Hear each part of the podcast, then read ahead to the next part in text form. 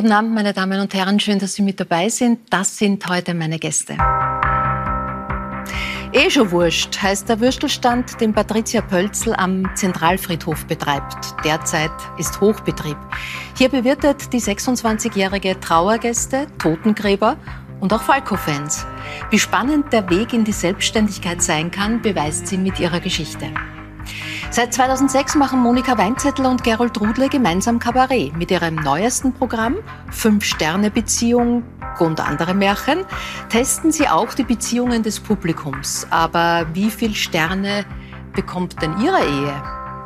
Wenn es um Gesundheitsfragen geht, ist Siegfried Merin seit Jahren Experte im ORF. In seinem neuen Buch Schlank auf Rezept beschreibt der Internist bahnbrechende Erkenntnisse, um leichter abzunehmen. August Schmölzer kennt man als Schauspieler aus Film und Fernsehen und als Autor. Basierend auf seiner Romanvorlage startet demnächst der gleichnamige Film Am Ende wird alles sichtbar. Herzlich willkommen, das sind heute meine Gäste. Äh, August, Buch und Film in 14 Tagen am 17.11. dann in den Kinos zu, zu sehen. Am Ende wird alles sichtbar. Der Protagonist ist Totengräber. Äh, und der sagt an einer Stelle, wenn in der Gesellschaft, wenn im Dorf alles zu fett und zu satt wird, dann empfiehlt er einen Spaziergang am Friedhof. Das hat mir sehr gut gefallen. Er sagt da, das durchlüftet die Hirne. Vergänglichkeit ist ein gutes Mittel gegen Verstopfung aller Art. Hm. Ähm, Geht es dir auch so? Nein, nein, ich habe andere Mittel, damit umzugehen. Es ist so, bei uns hat es einmal einen Arzt gegeben, dort wo ich lebe, St. Stephan auf Steins. Der hat äh, von seinem Fenster aus auf den Friedhof gesehen und immer wenn jemand irrsinnige Schmerzen hat während der Behandlung, hat er gesagt, schau mal darüber, die würden sich freuen, dass sie noch schreien könnten. Also es ist, das hat schon was damit zu tun, dass man sich an dem, dass man sagt, die Vergänglichkeit, es gibt irgendwann einen Punkt, wo es aus ist. Das Einzige, was interessant ist, ist das Jetzt. Mhm. Nicht das Morgen. Aus dem Gästen kann man lernen für das Morgen, aber jetzt leben wir. Und dieses Jetzt findet jetzt statt und nicht morgen. Und wenn man am Friedhof schaut, dann ist es eh schon vorbei. Aber macht diese Erkenntnis, alles was jetzt ist, wichtiger oder weniger wichtig? Also für mich macht es wichtiger, klar. Weil jetzt findet das Leben statt. Ich bin hier mhm. in dieser Sendung, freue mich und es ist jetzt hier. Mhm. Äh, Freddy, als Arzt ähm, ist es dir wichtig, dass nicht nur du selbst, sondern vor allem auch deine Patienten und Patientinnen oder alle Zuschauer, die zuschauen, ein gesundes, wenn geht auch erfülltes, glückliches Leben haben. Ist der Tod dein Gegenspieler? In Wahrheit könnte man sagen, ja, natürlich nicht, weil es zum Leben dazugehört. Aber so wie du es sagst, erinnere ich mich, als Kind hatte ich schon sehr oft Schwierigkeiten beim Einschlafen, weil ich Angst hatte. Das ist der Tod, ich werde nicht aufwachen, wie der Schlaf ist ja der kleine Tod mhm. des Lebens.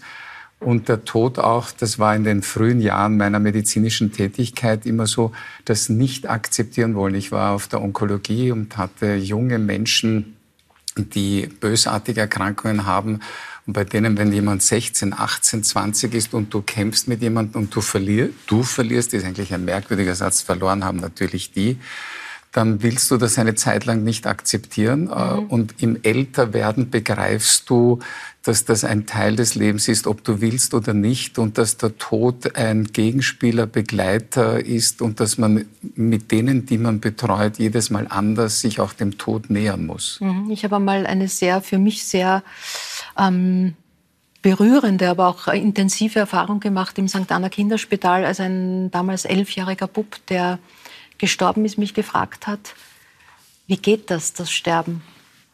Ähm, ich wusste kurz nicht, was ich sagen soll, habe dann irgendwie halt von Schlafen und erzählt. Was, was würdest du antworten als Arzt? Also das, was ich gelernt habe, vielleicht eine zuerst indirekte Antwort. Das Spannende für mich war Freunde, die zu mir gesagt haben, du, wenn ich einmal eine solche Diagnose bekomme, versprich mir, dass du mir dann hilfst. Ja. Ähm, aber ich werde keine Chemotherapie machen, keine Strahlentherapie, das will ich alles nicht. Mhm. Und das Gegenteil. Und das, was ich dann erlebt habe, wenn der Augenblick kommt, siehst du, dass was vorher alles in so einer Runde wie heute Abend hier so besprochen wird, nicht mhm. mehr stimmt, weil du kannst das nicht sinnlich. Du kannst abstrahieren vorher, aber die sinnliche Erfahrung ist eine völlig andere. Und um auf deine Frage zu beantworten, eine ehrliche Antwort von mir wäre gewesen, ich weiß es auch nicht. Das, was ich meinen Patienten in den Augenblicken sage, ich bin da, ich werde sie begleiten und ich werde mich so verhalten, wie Sie es von mir wollen. Das heißt, wir sind ein, wir sind ein Team, auch in, dieser, mhm. in diesen schweren Stunden, wenn man jemanden begleitet. Und was du dann brauchst, ist Feinfühligkeit. Du musst dann versuchen, ganz genau zu spüren. Und du erlebst ja auch, dass es völlig verschiedene Phasen mhm. auf dem Weg in den Tod gibt. Mhm. Äh, in Familien oder auch in, in Ehepaaren ist ja oft äh, das, das, Sterben oder aber auch das Begrabenwerden, das Grab, ein großes Tabu, das nicht angesprochen wird. Wie ist denn das bei euch? Wie könnt ihr das besprechen, wie ihr begraben werden wollt? Wisst ihr das voneinander? Wir haben einmal drüber gesprochen. Yes. Äh, und ich glaube, wir wissen es. Wir, sind, wir reden aber nicht jetzt wahnsinnig oft drüber. Mhm. Also äh, ich, ich muss auch ehrlich sagen, äh, wenn, wenn der Schlafen der kleine Tod ist, ich schlaf so gern. also, ähm, und wenn man dann gefragt hat, hast du Angst vom Tod? Ich weiß nicht. Ich, ich, ich, ich glaube nicht. Mhm. Also, wenn du einmal schon in Lebensgefahr warst und gedacht hast, jetzt ist vorbei und weißt, wie du reagierst, äh, und das ist mir mal passiert, dann kann ich gleich von mir behaupten, und da war ich ein Schippel jünger, habe ich mir gedacht, nein, ich habe mein Leben nicht verschoben, ich habe es gelebt. Mhm. Wir haben in einem Programm mal behandelt, das Leben zu verschieben. Mhm. Also immer aufzuschieben, ja, wenn dann mal die Kinder aus dem Haus sind, wenn du mal in Pension bist und wenn und wenn. Und irgendwann ist es vorbei. Mhm. Ja, und dann hast du all das nicht gemacht. Also das, das, da, da glaube ich, stirbt man schwer. Mhm. Glaube ich. Ja, es hängt wahrscheinlich auch davon ab, wie man stirbt. Also wenn es ja. ein, ein natürlicher Tod ist, ein mehr oder weniger auch schmerzfreier, dann ist es wunderbar. wenn du elendiglich lang krank bist und immer noch am Leben mhm. gehalten wirst, dann ist es wahrscheinlich nicht so lustig, mhm. glaube ich. Also mir kommt auch vor, ich bin jetzt in einem Alter, da wird das natürliche Sterben immer mehr zum Thema, weil die Großeltern langsam weg sind, die Eltern langsam weg sind, immer mehr Menschen, die du kennst, eines natürlichen Todes sterben da müsste man ähm, schon sehr blind sein und das einfach wirklich wegschieben von sich. Vielleicht nicht blind, vielleicht ist das auch eine gewisse Art von Schwäche, ein Selbstschutz, ganz richtig, dass man wegschaut. Aber ähm, also ich habe das auch gar nicht. Mhm. Ich finde auch, wie, wie, du zuerst gesagt hast, Herr Doktor, wenn ich du sagen darf, ja, ja, ähm, ähm, der Tod gehört zum Leben dazu. Mhm. Und das muss man sich halt immer wieder bewusst machen. Patricia, du hast einen Würstelstand am Zentralfriedhof. Ähm, sind das Gespräche, die wir da führen, die du mit deinen Kunden und Kundinnen auch führst? Zum Teil schon, ja. Also ich glaube, wie auf, auf jedem Würstelstand in Wien kommen alle Leute zusammen und ähm, man spricht über Gott und die Welt natürlich. Ähm, viele Leute möchten auch einfach nur, dass man ihnen zuhört und ähm, erzählen von sich aus. Natürlich ist der Tod am, am Zentralfriedhof ein, wesentliches Thema, aber jetzt nach Begräbnissen kommen eigentlich seltener ähm, mhm. Leute zu mhm. mir. Maximal auf ein Schnapsal mhm. oder genau auf ein Bier. Aber jetzt dieser klassische Leichenschmaus, den führen sie dann eher nicht im, am Würstelstand. Genau, eher Aber klassisch sind, im Restaurant. Es sind Besucher, Friedhofsbesucher. Genau, Friedhofsbesucher, die ihre Gräber pflegen, ähm, gießen. Gerade jetzt vor Allerheiligen ähm, hergerichtet haben und zu Allerheiligen dann auch eben ja. die Gräber besucht haben. Im Moment natürlich Hochbetrieb. Also für Allerheiligen genau. aller Seelen ist für, für die Menschen eine Zeit des stillen Gedenkens. Für dich ist es eine Zeit des Hochbetriebs am, Würstel, am Würstelstand. Absolut, genau. Ähm, äh, erzähl kurz, wie du zu diesem Würstelstand gekommen bist. Das war ja eine Fiakerfahrt, äh, genau. wo du den Würstelstand, der nicht mehr in Betrieb warst, gesehen hast und hast dich spontan verliebt. Äh, in welcher ja. Weise wurde diese Liebe erwidert? Ähm, sehr gute Frage. ähm, also es war purer Zufall eigentlich, dass ich den gesehen habe. Genau vor, genau vor zwei Jahren eigentlich habe ich diese Fiaker-Rundfahrt gemacht. Mhm. Und beim Hinausgehen dann habe ich den Würstelstand gesehen. Und ich hatte es total gewundert, dass er nicht offen gehabt hat, weil eben sehr viel los war. Und ähm, genau, dann habe ich aber gesehen, dass er anscheinend schon länger nicht betrieben wurde habe dann ein bisschen recherchiert, habe mir aber jetzt nicht sofort gedacht, ich muss den jetzt aufsperren. Aber ich bin halt generell, seit ich in Wien wohne, ähm, ziemlich ähm, leidenschaftliche Würstelstandbesucherin. Mhm. Und ich finde es halt voll schade, dass sie immer mehr aus dem Wiener Stadtbild verschwinden. Und dann habe ich halt, ich war zu der Zeit noch ähm, Vollzeit beschäftigt und habe nebenbei halt immer ein bisschen recherchiert. In welchem Bereich? In, ich ähm, glaube ich, im, im, touristischen. Genau, Immobilien, ja, also Hotelimmobilien. Immobilien, ja. mhm ähm, Unternehmen. Aber wieso, wieso eine Fiakerfahrt zum Zentralfriedhof? Na, am, am Zentralfriedhof. So. Kann man Fiakerfahrt machen. Ja, ja, genau. Okay, gut. Um es richtig zu genießen. Ja, ja. Okay. Das ist interessant. Ja, Zentralfriedhof ja, ja. ist ein, ein ganz tolles sind, Ambiente. Sind gut ausgebucht, ja. ja. Die Fiaker-Rundfahrten. Genau. Und dann habe ich nebenbei immer ein bisschen recherchiert, habe mit den Leuten vor Ort gesprochen. Ganz naiv habe ich die Leute am Parkplatz gefragt, ob sie nicht wissen, wem der Würstelstand gehört. Ähm, habe natürlich auch im Internet recherchiert, war beim Grundbuch, habe geschaut, ob da irgendwas eintragen ist, was ja nicht unbedingt sein muss beim Super-Edifikat. War auch nicht der Fall. Und kurz bevor ich eigentlich für mich die Suche wieder abgeschlossen habe, weil ich bin halt mhm. halt generell so ein Mensch, ich probiere mal all das, was geht, aber wenn es dann nicht geht, dann soll es halt nicht sein. Mhm. Und kurz bevor ich es eigentlich für mich ähm, ähm, beendet habe, hat mich dann noch jemand auf einen ganz alten Zeitungsartikel, damals noch von Allerheiligen, aufmerksam yeah. gemacht, wo eben die Kontaktdaten dann drinnen gestanden sind. Und dann habe ich den Kontakt gesucht. Ähm, der Herr ist in Pension gegangen, hat deshalb zugesperrt. Und ja, war ganz froh, dass ich den dann übernommen habe. Ja, und jetzt gibt es dort eine 26-jährige junge Frau, die den Würstelstand schon betreibt. Ähm, die Idee war geboren, das Projekt hast du weiter verfolgt und ins Leben gesetzt. Alle genau. deine Freunde und die Familie hat gesagt, super Idee, Würstelstand am Zentralfriedhof muss man machen. Ja, eigentlich schon. Also die waren zum Teil mehr begeistert wie ich selbst noch von der Idee, weil ich habe halt schon natürlich mir viel Gedanken gemacht, wie das sein wird. Mhm. Und ähm, natürlich, man kann sagen, man macht das jetzt, aber dass man es dann wirklich macht, ist halt nochmal eine ganz andere Nummer. Und ähm, es ist extrem, extrem viel wert, wenn man so ein Umfeld hat, die eben so unterstützend sind. Und ähm, Genau. Wie kam es dann zur Namensfindung? Eh schon wurscht. Äh, ja. wahrscheinlich der genialste also glaub, Titel für, für diese Location. Danke. Also ich glaube, jeder, der einen Würstelstand aufmacht, hat zuerst mal das Wort Würstel im, im Kopf und versucht dann irgendeinen Namen zu finden. Und das Eschewurst ist dann eigentlich relativ schnell, habe ich das im, im Kopf gehabt. Ich habe nur ein bisschen Bedenken gehabt, weil ich nicht gewusst habe, wie, wie reagiert das Umfeld drauf. Es ist ja doch ein Friedhof und ja. ähm, habe dann ein bisschen herumgefragt und die, die Rückmeldungen waren aber durchgehend positiv und ähm, es soll natürlich auch ein bisschen eine Anspielung auf den Umgang, auf den lockeren Umgang der Wiener mit dem Tod sein. Ist es das? Eh schon wurscht? Ist am Ende alles eh schon wurscht? Mhm. Glaube ich nicht, nein. Ähm, also, äh, schwierige Frage. Also ich, ich denke, dass man mit Humor viel ähm, kaschieren kann, auch viele mhm. Ängste. Mhm. Aber wie Sie vorhin schon gesagt haben, wenn es dann wirklich so weit ist, denkt man natürlich anders drüber. Mhm. Und ähm, auch die Qualität ähm, bei mir am Würstelstand ist natürlich nicht wurscht. Ähm, aber die Leute. Das muss man kommunizieren. Ja, das stimmt. Ja, die, äh, von, von niederösterreichischen Bauernhöfen kommt, glaube ich, das, das genau. Fleisch und die Wurst. Und es gibt auch ein Angebot für Veganer. Ja, ein kleines, kleines Angebot für ja. Veganer. Ähm, ist jetzt nicht der Verkaufsschlager in Simmering, aber ich, ich habe sie auf jeden Fall. Und es gibt schon ganz viele Würstelstände in Wien, die da durchaus ein besseres ähm, veganes Angebot haben. Seid ihr Würstelstandbesucher? Also früher gewesen. Ihr seid ja vegetarisch, glaube ich. Wir sind vegan. Wenn, es, vegan. Geht, vegan. Es geht, vegan. Also Zu bitte? Hause vegan, unter, ja. unterwegs vegetarisch. War, war früher in deinem Leben Würstelstand ein Place to be? Ja, und wie? Ja. Also unbedingt sogar. Das, hat, das, das, das ist ja so ein... Das, das hat ja eine, eine, das ist ja fast eine Lebensphilosophie, dass man nach einer Vorstellung noch auf ein Würstelstandel geht. Das darfst du sozusagen immer. Du darfst zwar nicht was essen, mhm. aber um 23.30 Uhr oder um 0.10 Uhr, wenn noch was offen hat, noch mal geschwind zum Würstelstandel gehen, das ist ja, mhm. ja das ist fast eine Philosophie, das gehört dazu. Natürlich war ja. das. Fredi, bei dir ist natürlich gute, gesunde Ernährung ein, ein Steckenpferd, äh, sowohl was äh, deine Arbeit betrifft, als auch persönlich, wie man sieht.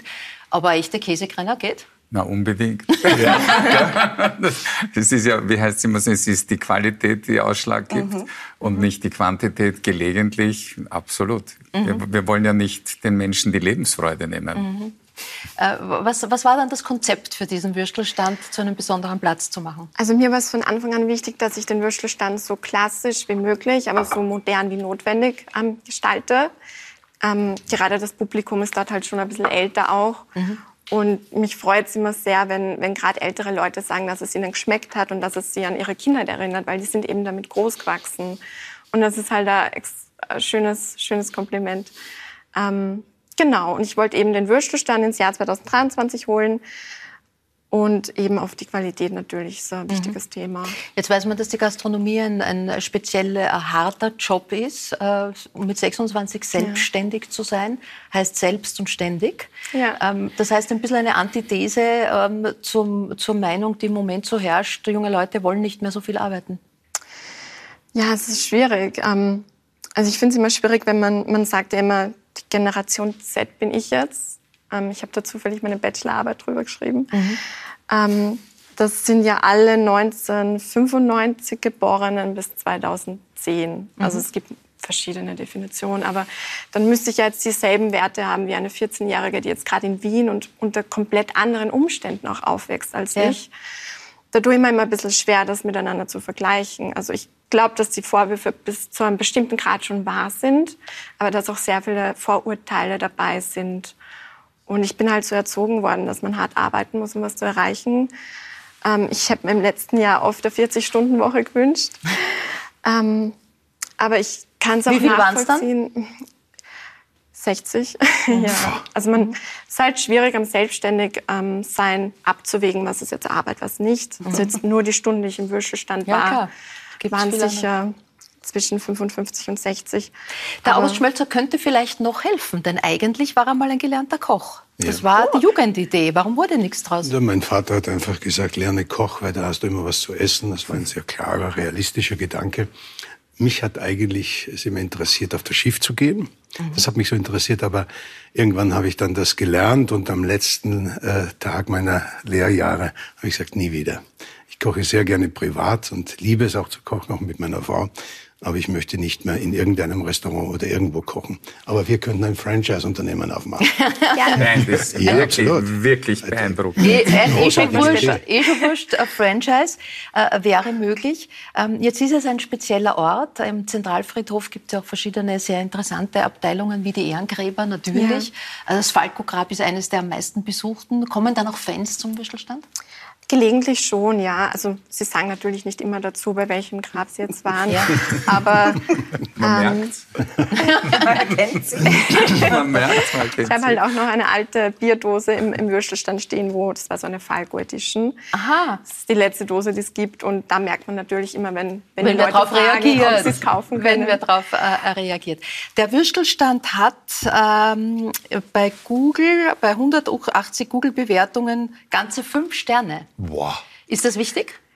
Ich glaube, es muss einem wichtig sein heutzutage. Also ich, ich beobachte das bei ganz vielen Leuten oder gerade bei Touristen, dass sie vorher schauen, äh, welche Bewertungen ich habe. Und ich bin jetzt nur, nur ein Würstelstand, aber da schauen die Leute schon so extrem drauf. Ja.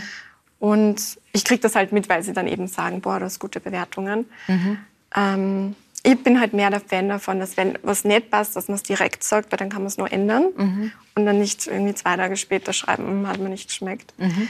Aber ja, ich habe halt jetzt noch nicht so viele Bewertungen. Ich glaube, je mehr das dann werden, umso höher ist auch die Wahrscheinlichkeit. Nach heute Abend. Nach heute Abend. Also hinauf.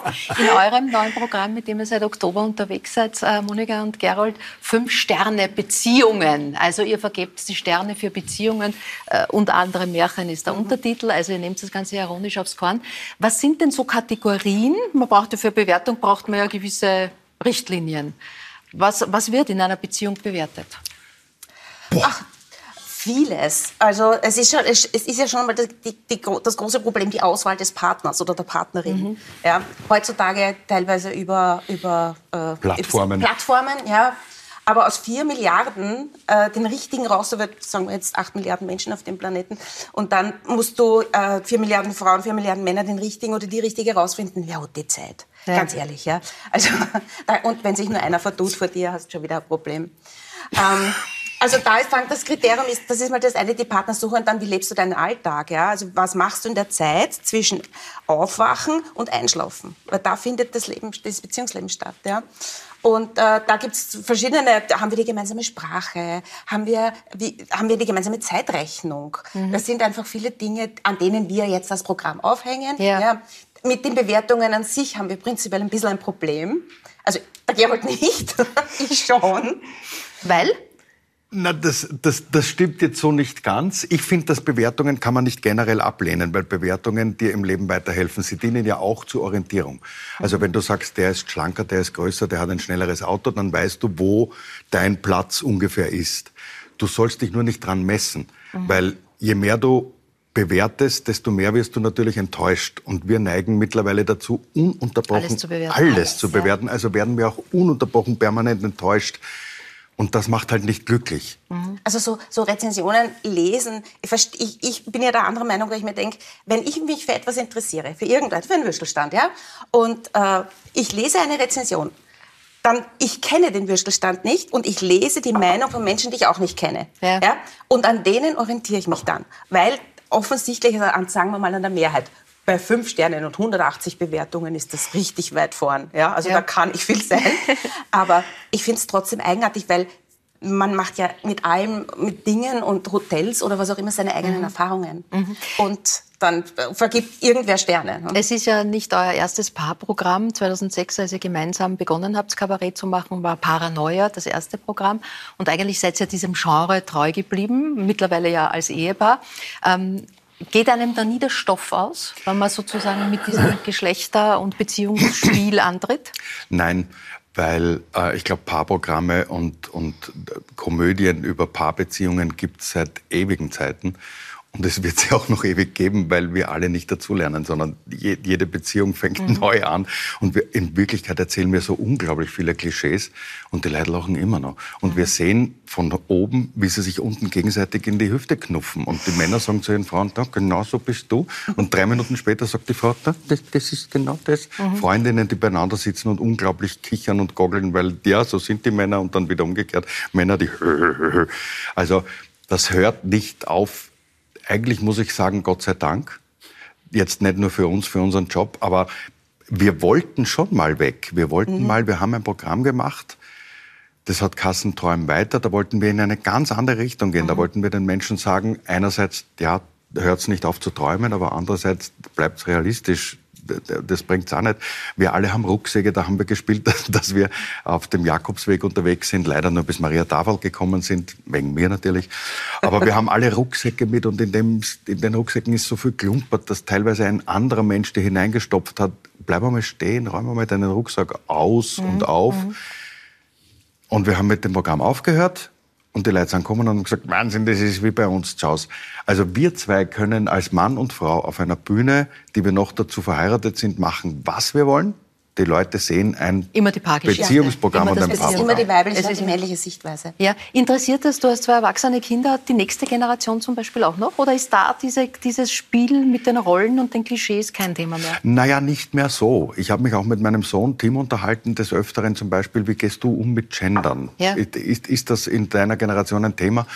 Und da geht er gar nicht drauf ein, weil er sagt, das ist selbstverständlich. Es, ja, es gibt Dinge, über die ihr noch diskutiert, die sind für uns kein Thema mehr. Das ist wurscht. Ich muss auch gar nicht gendern. Ja. Ich, ich sage die männliche und die weibliche Form und damit ist das eigentlich eh inkludiert. Ich habe so mhm. viele Freunde, die in der queeren Szene sind, weil das ja natürlich auch mittlerweile viel mehr Thema ist. Daher wird es bei den Jungen viel mehr auch gelebt. Ich glaube, dass in unserer Generation wahrscheinlich auch viele Menschen möglicherweise gerne queer wären, aber das nicht sind, weil es nie Thema war. Und so, mhm. das tut man nicht aus, mhm. Sache erledigt. Und bei den Jungen ist es einfach, es ist ihnen wurscht. Ja, so, so Rollenbilder prägen uns ganz stark. Patricia, wie geht's dir? Also du bist jetzt mit 26 als blonde junge Frau nicht die klassische Würstelstandlerin. Stimmt. Wie man sie, Stimmt, wie man sie zeichnet. Gibt es da Reaktionen drauf? Ja, aber zum großen Teil eigentlich nur positiv. Ähm, natürlich gerade am Also Anfang, keine Fragen, wann kommt der Chef? ähm, oh, das war böse. Nein, nein, nein ich kann mir vorstellen, das war ja, das, ist, das ist das, was als Klischee. Natürlich gibt es das auch und gerade am Anfang habe ich das dann oft gesagt, dass der Chef gerade nicht da ist, wenn, wenn ich keine Lust hatte, wenn wieder irgendwer seine Werbung aufkleben wollte. Ja, sehr gut. Ja. Aber es funktioniert jetzt auch nicht mehr so gut. Ja. Aber natürlich gerade am Anfang, ich glaube als junge Frau, egal in welcher Branche man ist, kann man mhm. sich unendlich viele Tipps und Meinungen anhören von Leuten, die noch nie eine Grillzange in der Hand gehabt haben, nur weil sie halt glauben, sie wissen es jetzt besser. Und man lernt dann aber schon mit der Zeit zu unterscheiden, welche Meinung ist jetzt wichtig ja. und welche Meinung ist jetzt nicht so, nicht wichtig. so wichtig. Und ja. man lernt dann einfach, dass man seine eigene Meinung auch wichtiger nimmt oder genau, also die, die Meinung von fremden Leuten nicht wichtiger als seine eigene nimmt. Mhm. Äh, wie äh, wirkt das aber in euer privates Leben hinein? Also ihr schreibt ja beide sozusagen euren Part. Ähm, hat man dann nicht in allem, was zu Hause geschieht, das Gefühl, man ist gerade Programminhalt oder möglicherweise die nächste Point?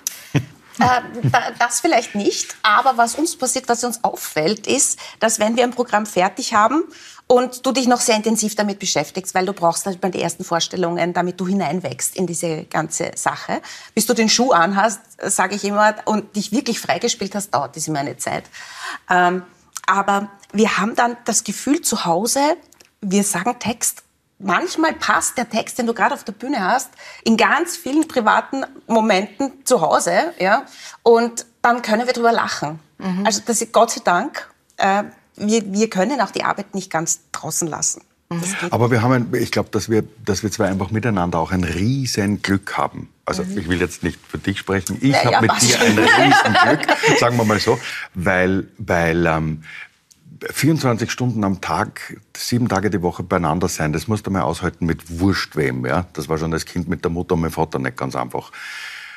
Aber jetzt auch noch miteinander zu arbeiten, das heißt, das würde ja noch kreative Arbeit, da kannst ganz schnell mal ins Streiten auch kommen, weil Kreativität ist nicht immer nur lustig. Aber gibt es nicht Situationen, wo du sagst, jetzt steig mal raus aus der Rolle? Wir sind nicht auf der Bühne? Nein, hm. gar nicht. Mhm. Eigentlich, also gar nicht. Er sagt sondern, nicht. sondern, sondern, nein, sondern, sondern eigentlich ganz im Gegenteil. Gerade dadurch, dass wir so viel privat auch zusammen sind, können wir das ganz leicht differenzieren. Also dieses Miteinander arbeiten ist für mich sogar noch eine Erleichterung, weil die Arbeit ist abgeschlossen und zwar für beide mhm. erledigt. Ich komme nicht nach Hause und muss erzählen, was ich heute erlebt habe, wie es war und, und ob es eh lustig war und wie viele Leute im Zuschauerraum waren, sondern sie war ja dabei. Sie weiß es. Wir müssen gar nicht Wobei die Monika reden. natürlich sehr vielseitig ist, also du vielleicht auch, aber sie ist es ganz sicher. sie ist ja sehr, extrem handwerklich bedacht, sie ist sehr, sehr sportlich, sie ist äh, Fitnesstrainerin einmal. Sie, ja, ja, war sie, war sie, war sie, war sie. Äh, sie ist weltberühmt als Frau Knackerl geworden, sie ja. in Österreich weltberühmt ja, ja. und äh, sie ist Weltverschönerin, das heißt, du hast ja dieses Händchen für das Feine, sind das alles Dinge, wo du staunend mit offenem Mund dastehst? Absolut absolut. Ich bin ein wirklich guter Zweiter. Mhm. Also ich kann das. Na, das du, stimmt. Das, das, nein, das stimmt er, hat, er ist wahnsinnig tolerant wenn ständig das Vorzimmer umgebaut wird, wenn wieder ein neues Kastel wo steht, wenn ein Spiegel hängt, aha, warte, kann, kann, ich meine Jacke noch? Nein, deine Jacke kannst du da nicht mehr hängen. Ja, ja. da ist jetzt, die hängt jetzt woanders. Äh, das, das schätze ich sehr an meinem Mann. Also er, er, kann auch gut vier Tage an irgendwas vorbeigehen und am fünften Tag sagen, ist das neu da? Ja? das ist ja, das ist auch wieder so ein, ein eine schöne männliche Eigenschaft. Es fällt mir eine neue Frisur, ja, eh seit 14 Tagen. Ja. Genau. Ja. genau. Ähm, ihr habt aber auch einen ständigen Mediator bei euch, nämlich den Hund. Ja, der Hund ist jetzt seit, seit eineinhalb Jahren, ist sie jetzt bei uns, die kleine Piper, und hat bei mir zum Beispiel, das ist jetzt echt kein Schmäck, gesundheitlich wirklich viel bewirkt, weil es ging mir eine Zeit lang gar nicht gut mit dem Herzen, mit der mhm. Luft. Das, das, also da waren Ärzte sogar schon ratlos. Ähm, ich war bei einer Herzkatheteruntersuchung, der dann nachher gesagt hat, was? Ja, ja, passt schon. Ja, der Arzt ist da, du kannst alles, ich, ich, du kannst Patientengespräche führen. Ich war schon vorher aufmerksam, aber jetzt weiß ich mich richtig. Ja. Also es wurde nicht der Herzkatheter untersucht, sondern ich mit einem Herzkatheter. Ähm, und damals schon hat der Arzt gesagt, ich muss Ihnen jetzt was sagen, ähm, es liegt nicht unbedingt am Herzen, wenn das Herz nicht funktioniert. Mhm. Entspannen Sie sich einmal. So ungefähr hat er mhm. das übersetzt und ich mir damals gedacht, ja, lustiger, was warst du? Und dann kam der Hund und ich gehe jetzt wirklich viel mit ihr spazieren und es ist unglaublich, wie schnell das funktioniert hat. Mhm. Es ist sicher nicht nur der Hund, aber es ist der Hund auch. Ich nehme überhaupt keine Medikamente mehr an das. Man muss dazu sagen, es ist auch dieser Hund. Dieser weil, Hund, ja, ja, ja. Weil da haben wir schon ein großes Glück. Sie auch ist aus, da haben wir ein Glück. aus dem Tierschutz. Mhm. Und weil ich ja Tierschutz Austria unterstütze und äh, viel Veranstaltungen mache für sie und immer wieder Besprechungen habe und ich versuche immer nicht an vielen Käfigen vorbeizugehen, wenn ich dort bin. Äh, und äh, eines Tages saß sie, saß sie da, als ich vorbeigegangen bin, bin nach Hause gekommen und habe den Gerold gefragt, du Gerold, warum genau haben wir keinen Hund? Und in der Hoffnung, dass er jetzt sagt, schau, aus dem Grund, wir haben jetzt ein neues Wohnmobil und äh, wir spielen viel und das geht nicht. Ja? Und was sagt er? Ja, das habe ich mir auch schon gefragt. Mhm. So, und dann waren wir am nächsten Tag dort und haben sie abgeholt. Bingo. ja. Und die Piper ist eine super Maus, weil die, die fährt mit uns zu Vorstellungen und kennt sich aus. Die weiß, was mhm. da passiert. Die liegt in der Garderobe. Und wenn wir in der Pause kommen, rührt sie manchmal nicht mal ein Ohrwaschel, weil sie weiß, mhm. ihr nehmt die Mikros nicht runter. Das heißt, ihr liegt da noch eine Dreiviertelstunde. und, und sie geht durch den Zuschauerraum und also die ist so ihr, kompatibel. Ihr nehmt eure, äh, eure Zuschauer und Zuschauerinnen ja auf vielen Kanälen mit, neuerdings auch bei einem gemeinsamen Podcast. Ja. Doppelsitzer heißt er. Ja. Da geht es aber nicht so sehr um diese Rollenklischee-Geschichte, sondern da sind andere Ideen dahinter. Ja, das ist, äh, ich muss dazu sagen, Podcast war für mich ein ganz neues äh, Medium und wie ich gehört habe, ist Podcast gekommen, um zu bleiben. Also das ist ein Medium, mit dem wir uns weiter beschäftigen werden. Und ich finde es wahnsinnig spannend. Mhm. Äh, und der Gerold ist ein richtiger Podcast-Hörer von der, eine, eigentlich von der ersten Stunde an und hat gesagt, pass auf, wir machen einen Podcast. Und mir dachte, ich gehe einfach mit. Ich, pff, okay, super. Mhm. Dann, dann liegt da ein Zettel äh, und da steht dann drauf, über was wir quatschen. Und das geht immer. Das sowas geht ganz, ganz gut. Wir haben ein paar Rubriken dabei. Du kannst wir, wollen, wir, wir wollen mit diesem Podcast so wie es ganz viele Menschen auch machen, wir wollen nicht ein, ein, ein Programm fortsetzen, gar nicht, sondern wir wollen den Menschen näher sein. Weißt du, mir kommt vor, wir leben in einer Zeit, die so geprägt ist von, von immer mehr einerseits Beleidigtheit. Man, ganz viele Menschen sagen, man darf ja gar nichts mehr sagen. Auf der anderen Seite gerade das Gegenteil. Menschen verfallen dann in noch mehr Sexismus, in noch mehr Rassismus es, es wird so viel Gewalt mittlerweile schon toleriert, auch, auch nicht, nur, nicht nur physische Gewalt, sondern auch die psychische Gewalt. Und verbal. Es ist ja verbale ja. Gewalt, es ist ja, es ist, ja, das ist ja nicht ernst gemeint und so weiter. Ähm, es werden in Deutschland wieder Judensterne an Türen gemalt. Da finde ich, ist es unglaublich wichtig, den Menschen auch Vorbild zu sein. Miteinander zu reden, der zivilisierte Dialog. Ja. Nicht mehr nur und zu, der auch ein Streit sein kann. Richtig, richtig. Und, und, ihnen, und ihnen sagen und zeigen, auch wir haben unsere Probleme, aber wir kommen da raus. Wir müssen mhm. positiv bleiben. Das Ganze natürlich mit Humor garniert, weil, ja. wie wir zuerst schon ja. gesagt haben, Humor ist ganz wichtig. Man kann ganz viele Dinge lösen mit Humor. Und, ge und gerade deswegen finde ich, ist es wichtig, dass wir ihnen mhm. nicht nur kabarettistisch vorleben, schaut mal eine lustige Nummer und ich habe eine. Pointe mhm. dazu, sondern auch aus unserem Alltag erzählen und ihnen erzählen, dass wir auch streiten, dass, mhm. dass wenn ich schnell mit dem Auto wegfahren, sie aber gerade Kaffee trinkt, sie sich anschüttet. Alltagsprobleme, ganz, und, und, ihr, und ihr nehmt die Menschen auch mit auf Reisen. Du hast das Wohnmobil kurz angesprochen, kann man auch online sehen. Wir schauen kurz rein.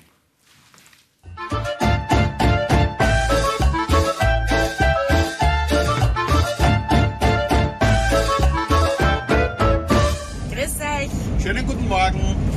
Wir sind auf dem Weg ins Burgenland. Es ist halb fünf in der Früh. Nein, ist es nicht. Es ist 29 und wir fahren ins Burgenland, genauer gesagt nach Peppersdorf. Ja. Wir fahren nach Dürnstein. Mit dem Baguette unterm Arm und das Baguette ist noch warm. Wir sind Franzosen. Wir sind Franzosen. Bitte kein Essen aus Dosen, denn wir sind die famosen Franzosen. Dieser Mann da ist eine Zezen. Was? Eine Zezen.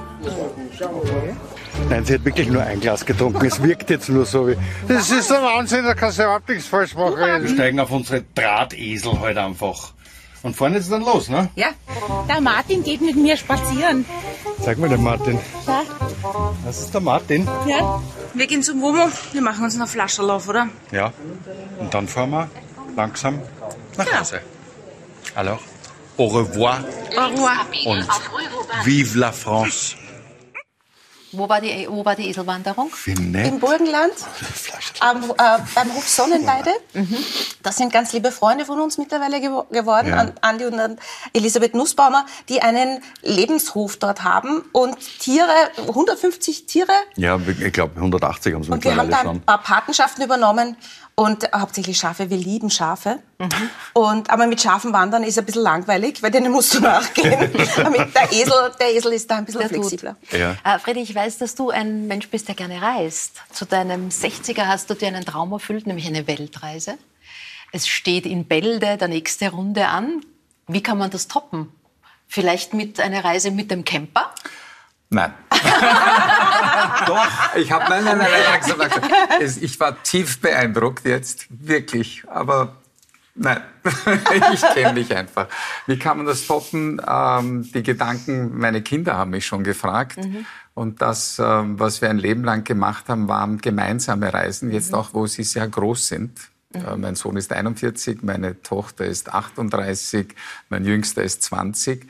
Und das, was ich von Anfang an gemacht habe, war die Kinder auf Reisen, auch ganz ausgefallene. Bhutan, mhm. Sikkim, Nepal, Reisen, Pakistan mitzunehmen, Ceylon, äh, Sri Lanka, alles in den Dschungel hinein, mit meiner Tochter im Dschungel auf den Bäumen geschlafen, bei den Menschenfressern gewesen.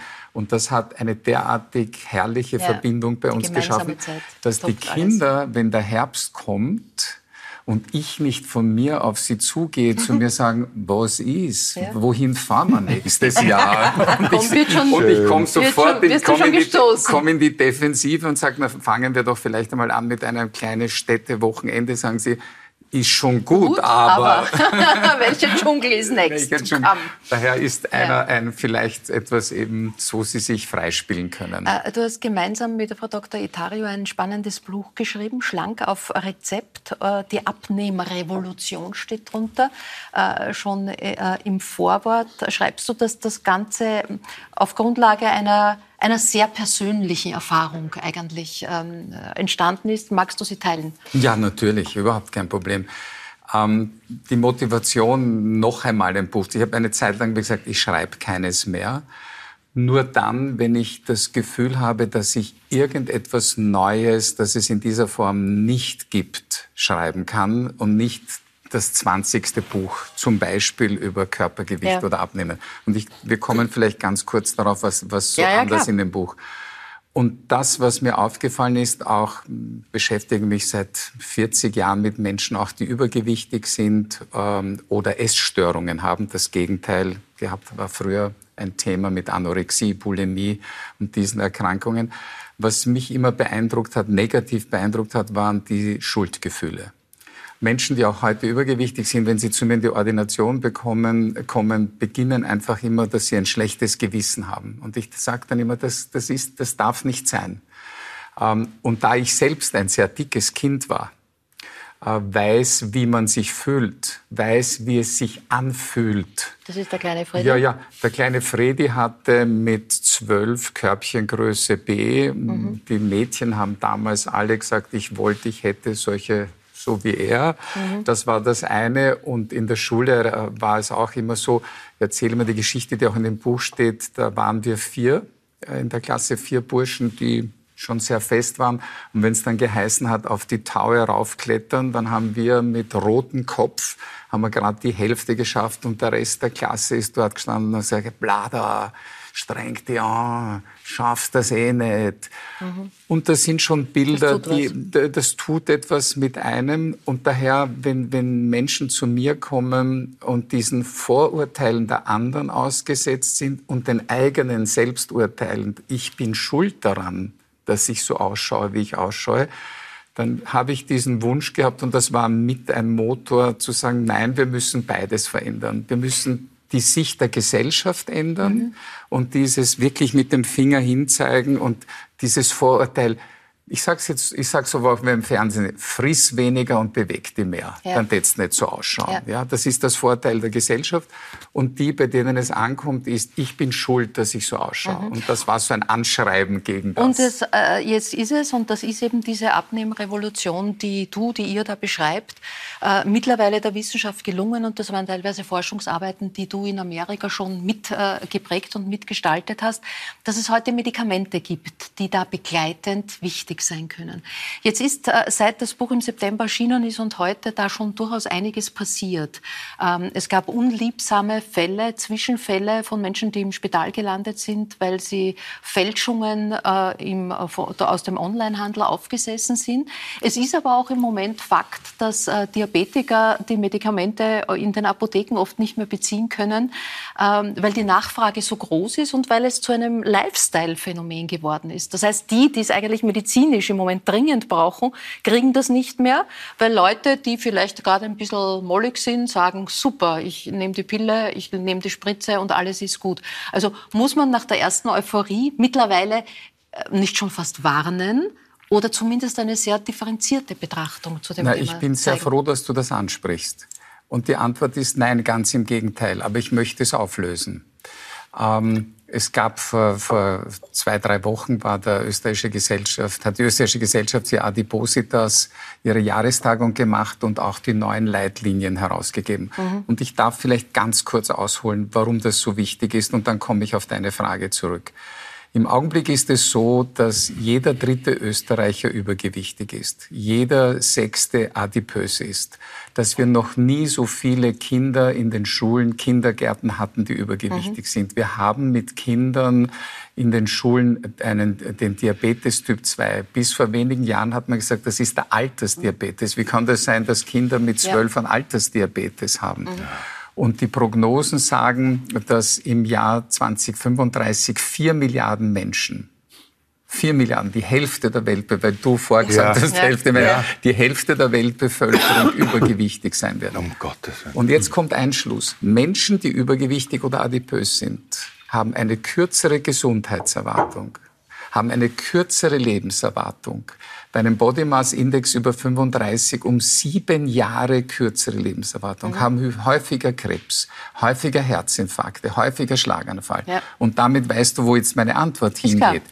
Es ist daher notwendig, nicht nur mit den Medikamenten, sondern mit einer Auseinandersetzung der Nahrungsmittelindustrie, zu viel, zu süß, zu fett, zu salzig, zu kalorienreich, mhm. mit dem das Schulen immer weniger Bewegung ihren Kindern anbieten und Schülerinnen und Schülern und dann mit den Medikamenten, die aber das erste Mal Menschen helfen, abzunehmen und Chancen zu haben. Aber ist das nicht so ein bisschen wie, äh, du sagst es immer natürlich sehr differenziert und so steht es auch in dem Buch. Aber ist das nicht ein bisschen wie der Beipacktext, den man auch nicht liest? Also, dass man sagt, ja, eh, Lebensstil soll man ändern, aber Hauptsache ich, nein, es gibt die Medikamente. Ich bin, ja, ich bin ja völlig bei dir, wenn ich, wenn ich den Satz von dir aufgreifen darf. Natürlich ist es falsch, wenn Elon Musk und Kim Kardashian, und die haben es mit ausgelöst, und wahrscheinlich auch das Unternehmen, das viel zu früh aus der Medizin rausgegangen ist ja. in den Lifestyle. Äh, und ich bin auch der Meinung, diese Präparate sollten Generika sein, so dass mhm. sich jeder Mensch das leisten kann. Ja. Aber die Weltgesundheitsorganisation hat Übergewicht und Adipositas folgendermaßen vor bereits 20 Jahren definiert. Eine chronische, Rufzeichen, multifaktorielle Krankheit. Das heißt, die muss behandelt werden. Aber natürlich hast du vollkommen recht. Leute, die jetzt sagen, es ist jetzt so na, April, ich hätte gerne eine Bikini-Figur und bevor ich jetzt ein bisschen meine Ernährung ändere und mich mehr bewege, nehme ich doch eine Spritze und nehme also diese so ist es vier. Nicht gemeint. Das ist natürlich ja. das, was jetzt genau das Passiert. Problem auslöst. Ja. Aber es geht Monika, um was würdest, anderes. Würdest du abnehmen, Medikamente probieren? Nein, ich glaube nicht. Weil, weil ich, ich eher aus der Fitness-Ecke komme und mir denke, ich weiß, was man ich weiß, dass man seinen Körper nicht beliebig formen kann. Das kann ein Arzt machen. Ja, ein ja. Schönheitschirurg kann das machen. Ähm, ich bin auch nicht der Meinung, dass das gescheit ist. Ich glaube, dass eine äh, moderate Bewegung und eine halbwegs angepasste Ernährung, und das hängt ja total von den Menschen ab, wir sind alle Individuen, so dieses über, über den Daumen, das passt schon, äh, das haben wir Gott sei Dank irgendwann aufgehört. Ja. Also ich finde auch, man kann einen Körper modellieren, weil wenn meine Hüften zu stark sind, dann schaue ich dafür, dass ich einen gescheiten Oberkörper proportional dazu aufbaue und nicht unbedingt Leute jetzt im Bauch beim Po-Stunden äh, stopfe, damit die unter dem Fett die Muskeln auch noch aufbauen. Ja? Also da, da kenne ich ganz viele unglückliche Frauen. Aber das ist eine ganz rein persönliche Sache. Ja, ja, klar. Ich, ich bräuchte es nicht. Ich habe aber eine, eine Verwandte, die diese, diese, diese Spritze äh, Wobei man, gemacht hat. Man muss ja, und das muss man wissen, das muss man ja für immer nehmen. Ja, aber darf ich, weil ja. die Monika das gesagt hat, darf ich da was ergänzen? Es geht nicht ums Aussehen.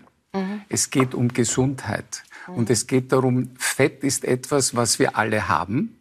Fett ist wichtig, völlig richtig. Es ist ein Kälteschutz unter der Haut und es ist aus der Evolution unser Speicher für die Tage, die es heute kaum mehr gibt, vielleicht in Afrika leider in vielen mhm. Ländern, aber sonst nicht, um eine Reserve zu haben. Das Problem ist, wir haben sehr oft zu viel Fett und ich rede nicht von der Ästhetik. Und das sind neue Erkenntnisse der Wissenschaft der letzten Jahre, dass es verschiedene Formen von Fett gibt und dass Fett eines der größten Organe im menschlichen Körper ist, das nachteilige Wirkungen hat.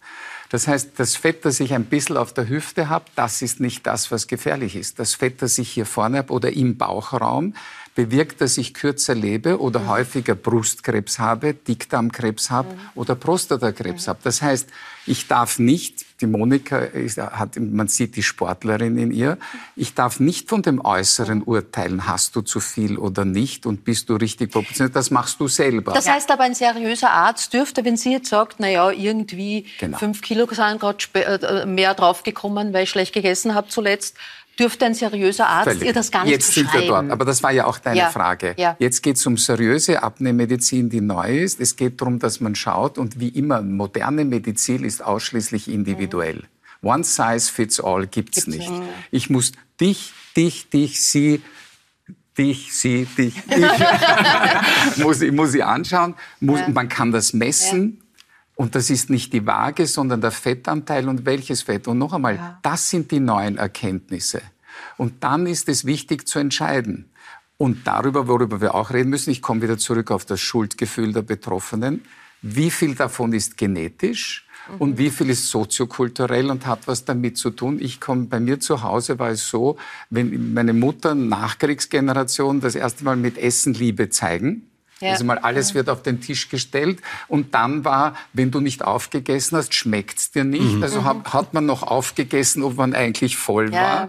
Also äh, aus dieser, ja. und dann setzt du Verhalten. Wir wissen heute moderne Hirnforschung, dass es eine Darm-Hirn-Achse gibt, dass du dann beginnst, so wie ein Computerprogramm, eine Software zu schreiben, dass du Belohnung bekommst. Dein Serotonin wird ausgeschüttet, wenn du Kohlenhydrate isst und deswegen greifst du dann, wenn du im Stress bist, dann erst wieder nach der Schokolade das bahnt sich. Das also das sind spannende also Dinge in dem Buch. Die gute Nachricht, und das kann man sehr differenziert hier nachlesen, es gibt heute diese Medikamente. Äh, das Wichtige jetzt, dass die richtigen Medikamente zu den richtigen Menschen kommen und da bleibt die, die, Hauptaufgabe eigentlich bei der Ärzteschaft. Warum, warum die Dr. Italia und ich das Buch auch geschrieben haben, ist der mündige, informierte Patient macht den guten Arzt. Ich sage immer, der mhm. Arzt ist so gut wie sein Patient oder seine mhm. Patientin je besser, kritischer die Patienten sind, mhm. mehr wissen und verstehen und die richtigen Fragen stellen, umso eher kommt man zu einem befriedigenden Ergebnis. Ja, also Deine, also. pa deine, Patienten mögen dir das Leben schwer machen. Super lieb. Mit vielen Fragen. Ganz kurz noch, Fred, Ob ich noch einmal in die Sendung ja, du, äh, du, hast äh, neben vielen Tätigkeiten, die du im Gesundheitsbereich hast, ähm, schon vor einigen Jahren das Cape 10 gegründet, eine ganz tolle Einrichtung, die im Kern sich äh, um Menschen kümmert, die nicht die finanzielle Grundlage für ähm, medizinische Behandlung haben. Sind solche privaten Einrichtungen wie dieses Cape 10 ähm, ja, ein bisschen der Ersatz für ein Gesundheitssystem, das im Moment an vielen Ecken und Enden kränkelt? Hoffentlich nicht, aber mm, kurzer Satz dazu. Das österreichische Gesundheitssystem ist leider nicht so gut, wie es erzählt wird und behauptet wird. Viele erleben es. Ähm, ich durfte ja mit dir auch eine Sendung über Pflege machen und bei dir Gast sein. Wir haben dort gehört, wie es in Österreich zugeht, wie die Menschen, die in Covid 72 äh, Stunden äh, andere ja. gerettet haben, heute dastehen und sagen, wir sind am Ende, niemand kümmert sich um uns. Reden wir doch offen über das österreichische Gesundheitssystem. Es ist ein gutes, es ist ein soziales, aber der Minister hat kaum Chancen, etwas zu verändern und wir sind nicht veränderungswillig. Solche Einrichtungen sind, wenn man realistisch und ehrlich ist, ein Tropfen auf dem heißen Stein und sind eher der Versuch, das habe ich mit einigen anderen, da gibt es ja nicht eine Person, das ja. ist ein Wir von Menschen, der Versuch, mit Best Practice zu zeigen, es ginge auch anders und worum es bei uns geht, dass vor allem Kinder und Jugendliche und Alleinerziehende, äh, die in dieser Gesellschaft keine Stimme haben, das war der Wunsch, ihnen einen Ort der Manifestation zu geben, damit man nicht mehr drüber geht. Die, die, die am schlimmsten Betroffenen der Covid-Krise waren die Kinder und Jugendlichen, mhm. sowohl in, in, was Bildung betrifft, mhm. aber also auch Gesundheit, Gesundheit, und jetzt auch nachher. Es fehlen Psychotherapiestunden, es fehlen die Plätze und das sind unsere Kinder, das ist die Zukunft. Und wir, wir sagen dann in plakativen äh, Presseaussendungen oder Pressekonferenzen, ja, die armen Kinder und wir werden was machen.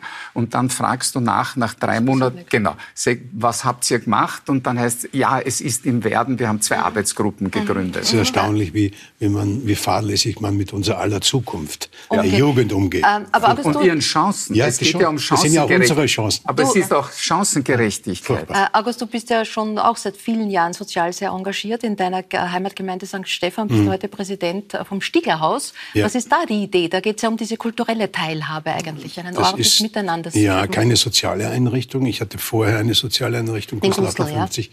über zehn Jahre. Äh, das ist eine kulturelle Einrichtung, die sich um Kunst, Bildung und Kultur kümmert die das dort schwellenfrei anbietet für die Region, für, mittlerweile fürs Land. Also es hat einen großen eine große Auswirkung auf das Land. Dort können Menschen hineinkommen und sich ein Angebot anschauen an vielen, vielen verschiedenen Dingen, Vorträge, äh, Kabarett. Sie können dort Theaterabende sehen, Sie können Lesungen sehen, Sie können selbst mit Ideen daherkommen und sagen, das würde ich gerne mal machen. Und sagen, bitte, schlagen Sie uns das vor, strukturieren Sie es und machen Sie es. Und das ist jetzt im sechsten Jahr und funktioniert relativ gut. Wie hat dich äh, das Leben, ihr habt die Soli-Tickets an der Stelle auch erwähnt für Menschen, die sich nicht leisten können, dass die zu euch kommen ja. können. Also sozusagen Kultur und Miteinander als auch als Lebensmittel, äh, als Grundnahrungsmittel eigentlich zu begreifen. Ist, ist Grundnahrungsmittel und weil ich möchte da noch äh, vielleicht etwas dazu sagen, was Sie so wunderbar gesagt haben die Prägungen beschäftigen uns ja. Und das beginnt ja in der Familie. Ja. Das, Sie haben das so schön gesagt mit, mit äh, Liebe zeigen durch Essen nach dem Krieg und so. Ich glaube, die, es wäre ganz wichtig, wenn wir unseren Kindern eine, ein, einen Weg zum Selbstbewusstsein zeigen würden. Zu diesem Bewusstsein, äh, wer bin ich? Mhm. Was ist mir möglich? Was will ich? Was kann ich? Was will ich nicht? Und dann ist es vielleicht für so einen jungen Menschen viel einfacher, irgendwann zu sagen, toll, dass du das isst, ich esse das nicht oder ich esse in der Woche nur einen Big Mac oder so. Das, das fehlt mir aber in vielen Bereichen natürlich. Wie, wie, wie hat dich das Aufwachsen am Land äh, geprägt? Dein Papa war ja Landwirt, die Mama ja, Hausfrau. Das, du bist das, zurückgekehrt sozusagen in, mhm. in die Heimat? Das war ganz großartig auf der einen Seite, weil wir natürlich viele Tiere hatten und alles, was halt am Land spannend ist und was ihr ja sucht oder was jeder heute sucht, nämlich ich habe einen, einen Nachbar, hat bei uns ein Schaf, das ist wunderbar, die, die, die Locke, die wird gekraut in der Früh, die wartet da schon und kriegt dann einen, einen Apfel, ein Stück. Dieses, dieses, wir haben vier, fünf Katzen, die schleichen ums Haus. Wir haben keine eigenen Tiere, weil wir es einfach nicht können und wir sind zu viel unterwegs. Das habe ich alles in der Kindheit erfahren, aber noch etwas ganz anderes. Bei uns, das Haus war immer offen. Wenn Leute bei uns gekommen sind und die Grüß Gott gesagt haben oder Servus und so. Die erste Frage von meinen Eltern war, magst du was trinken? Ja. Und dann stand ja. in der Ecke ein Teller mhm. mit so einer ganz einfachen Mehlspeise, die meine Mutter wunderbar gemacht hat. Und die wurde dann zum Gast geschoben. Mhm. Das war für mich eine Prägung zur Gastfreundschaft, die, wenn bei uns jemand kommt, dann wird er natürlich bewirtet. Mhm. Und wenn man das jetzt wegbringt von der Bewirtung hin zum Menschen erkennen, wer ist da, der vor mir steht? Ja? Nicht wie schaut er aus, sondern wer ist das als Mensch? Mhm. Was darf er beanspruchen, was ich genauso beanspruche? Mhm. Ja? Das ist eine Prägung, die für mich ganz wunderbar war und die vertrete und das, ich weiterhin. Da sind wir äh, bei diesem Buch, das es eben in 14 Tagen auch als Film gibt. Am Ende wird alles sichtbar. Äh, es ist fast, äh, ja, wie soll ich sagen, es ist fast ein bisschen gruselig, das Buch jetzt dystopisch, zu lesen. Ja, dystopisch, äh, weil es, äh, es spielt eigentlich irgendwann irgendwo. Ja. Und es ist doch so brandaktuell. Mhm. Ähm, es war ein Krieg und man merkt, wie dieser Krieg in jede Pore der Menschen wirkt. Wann kam dieses äh, Thema in, in, dein Leben, dass du dich damit so auseinandergesetzt hast? Das kam mit jedem Essay, den ich geschrieben habe und das hat sich dann zusammengefügt zu einem Buch. Mhm. Und äh, es ist so, wie ich habe es deshalb nicht verortet, ich habe die Kriege nicht verortet, weil sobald mhm. es der Zweite Weltkrieg ist, dann weiß jeder Österreicher, was das ist obwohl sie es nicht wissen wirklich, äh, dann stört es. Ich habe die zwei Orte, die Stadt in den Bergen und die Stadt am Meer, auch nicht verortet. Mhm. Es ist am Meer und es ist in den Bergen. Es sind zwei Gegensätze, die stehen für zwei Kontrahenten, die auskommen müssen miteinander oder sich bekriegen können. Und dazwischen sind die Menschen, die Bewohner. Und die nach einer langen Zeit plötzlich wieder spüren, irgendwas fehlt mir. Und der Arzt dort sagt ja, ich weiß, was euch fehlt. Es fehlt euch ein Krieg. Und die sagen, ja, aber weißt du, meine Verdauung, das funktioniert nicht mehr so. Und hast du das auch? Und, und plötzlich wird man so, so stichelig. So.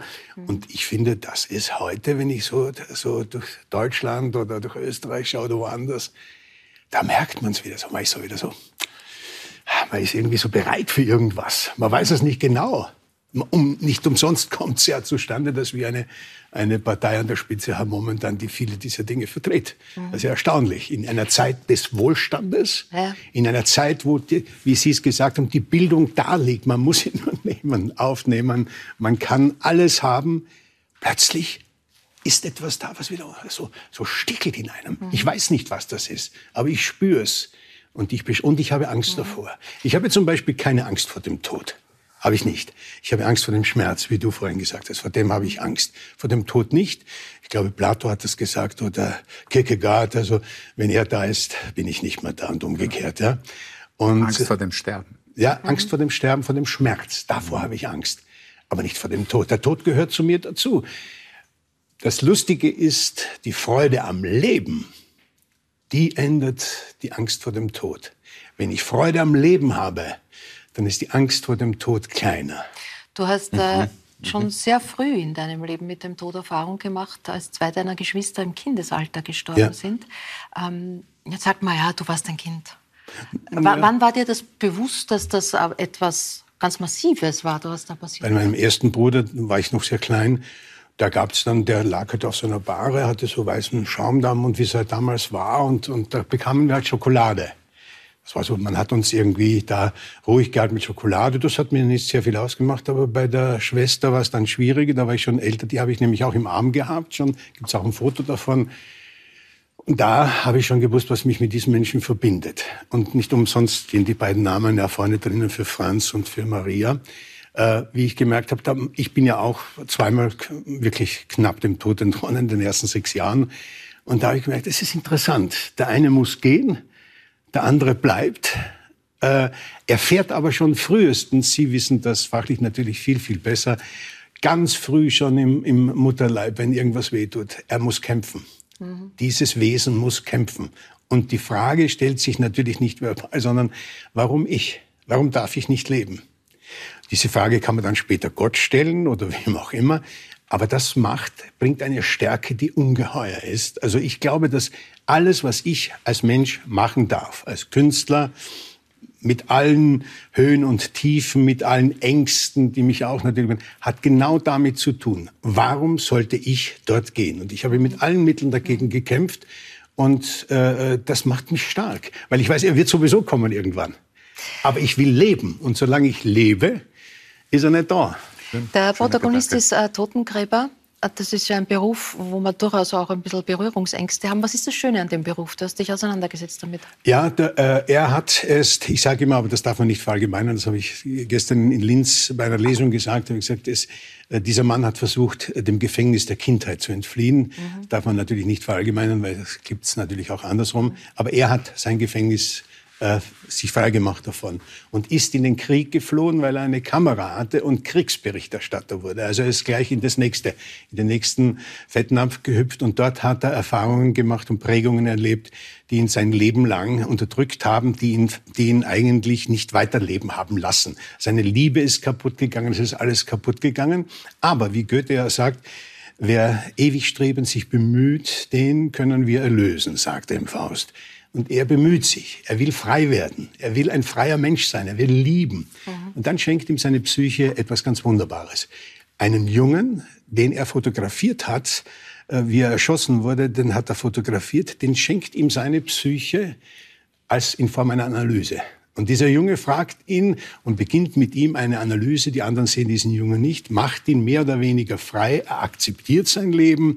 Er verzeiht sich und lernt wieder seine Liebe kennen. Und die Liebe geht wunderbar, sehr kurz. Aber wir wissen ja, Liebe hat nichts mit äh, äh wie lange zu tun, mit Dauer zu tun, sondern mit der Qualität ist sehr kurz, aber sie haben eine große Liebe und eine große Qualität.